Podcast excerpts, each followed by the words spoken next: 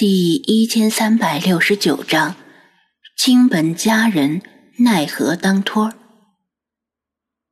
张子安盯着这份贵得出奇的菜单，越想越觉得可疑。建在山顶而不是闹市区的茶楼，靠什么赚钱回本？为什么偏偏选在这里见面？为什么他能穿这样一身华丽繁酷的汉服上山？这种等级的妹子，为什么还需要相亲？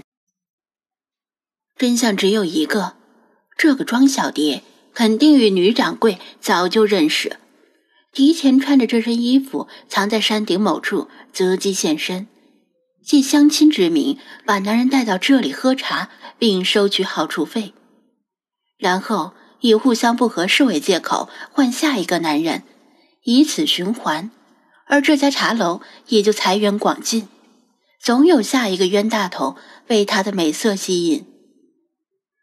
这样就说得通了。相比于天上掉下个林妹妹，这是更符合逻辑的解释。我真是个小机灵鬼儿。他想通了之后，面对庄小蝶的拘谨和自惭形秽，就飞到了九霄云外，甚至有些不屑。盯着他与店小二互动的样子，心里冷笑：“装，继续装，我看你们装到什么时候。”摆在他面前有两条路，一是立刻起身走人。不过找什么借口呢？尿急，万一这家茶楼的厕所在内部，而且只有一个出口怎么办？二。是继续留下来虚与委蛇，然后见机行事。思来想去，他决定选择第二条路，因为他扫了一眼，发现那个叫小雪的主播已经落座，选择了相邻的一张桌子坐下，找了个没被屏风挡住的视角，不停的盯着庄小蝶上下打量，看样子也被他吸引了，打算留在这里喝茶。虽然这不关张子安的事儿，但他也不忍心看着别人挨宰，得想办法阻止。他把菜单立起来，挡住庄小蝶的视线，拼命向小雪使眼色，意思是提醒她赶紧离开，至少也要先看一眼菜单，别点了茶之后发现付不起钱，那就成吃霸王餐的了。可惜啊，他根本没注意。难道女生都是这种，一看到漂亮衣服就走不动路的类型？他正琢磨着用什么办法提醒她，突然感觉一股视线穿透菜单传过来。没错，就是穿透菜单。这种感觉实在很诡异。他赶紧放平菜单，看到庄小蝶与店小二的对话已经告一段落，都在盯着他看。客人看好了没有？打算点什么？店小二问道。呃，我还没想好。他打算采取拖延战术。庄小蝶却抢先说道：“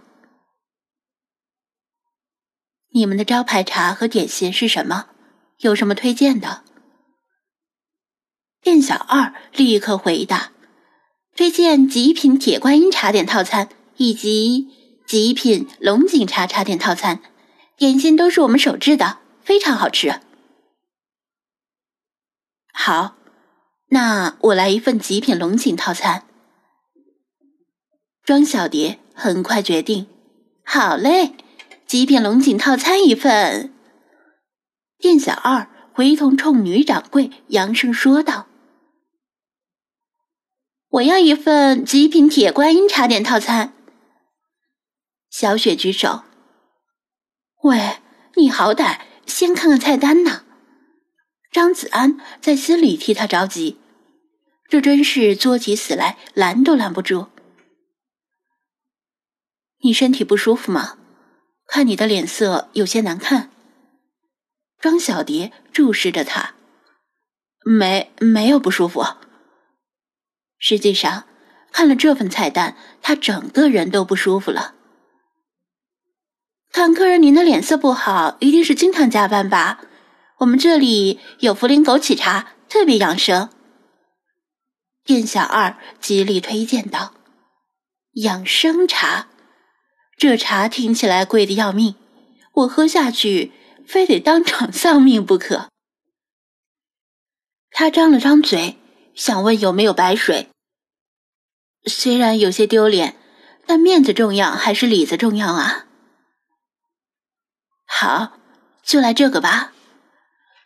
还不等张子安拒绝，庄小蝶就替他做了决定。好嘞，客人们请稍后。店小二一脸满足的回转柜台，张子安暗暗叫苦不迭。主要是有刘姨这层关系在，限制了他的选择。如果直接抬腿走人，回去之后肯定会被刘姨骂。说什么连请相亲对象喝杯茶都舍不得，怪不得找到女朋友什么的，连累的父母也脸上无光。回家一趟，他不想给父母心里添堵。这时，小雪陪笑着从旁边的桌子上凑过来，小心翼翼的问道：“这位小姐姐你好，我是一个主播，正在直播，观众们觉得你好漂亮。”衣服漂亮，人更漂亮。请问，你介意我把你拍进镜头吗？如果是其他大部分主播，肯定会毫无顾忌的直接想拍就拍，说不定心里还在想：我拍你是帮你出名。但小雪在拍摄前总是会跟着拍摄主体对象沟通一下，以免损害人家的个人隐私。当然。如果是无意间拍到，就没办法了，毕竟是直播。可以啊，小妹妹，你也很漂亮。庄小蝶笑道，有意无意的向张子安瞟了一眼，摆了个自然得体的 pose。张子安感觉这一眼里似乎包含着炫耀的意味，但不知有什么可炫耀的，不就是个茶托儿吗？明明人长得这么漂亮，干啥不好，非要跟人合伙坑人？小雪倒没觉出炫耀的意味她虽然不算丑，而且粉丝们经常礼貌性的夸奖她是美女，但她有自知之明，人家是国色天香的等级，自己比之就差远了。她向庄小蝶提问的也跟店小二差不多。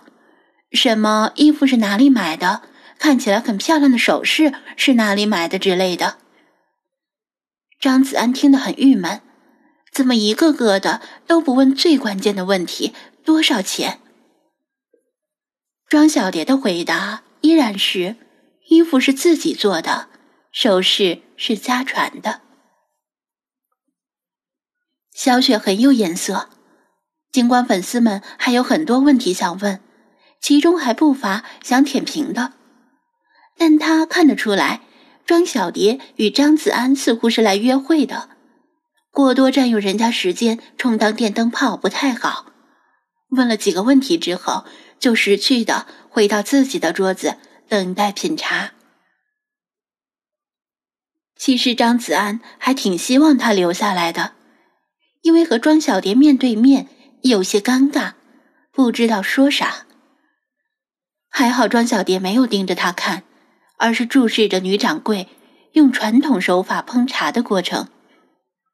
有时候赞许的轻轻点头，有时候眉毛又不易察觉的微皱，不知道是真懂还是装模作样。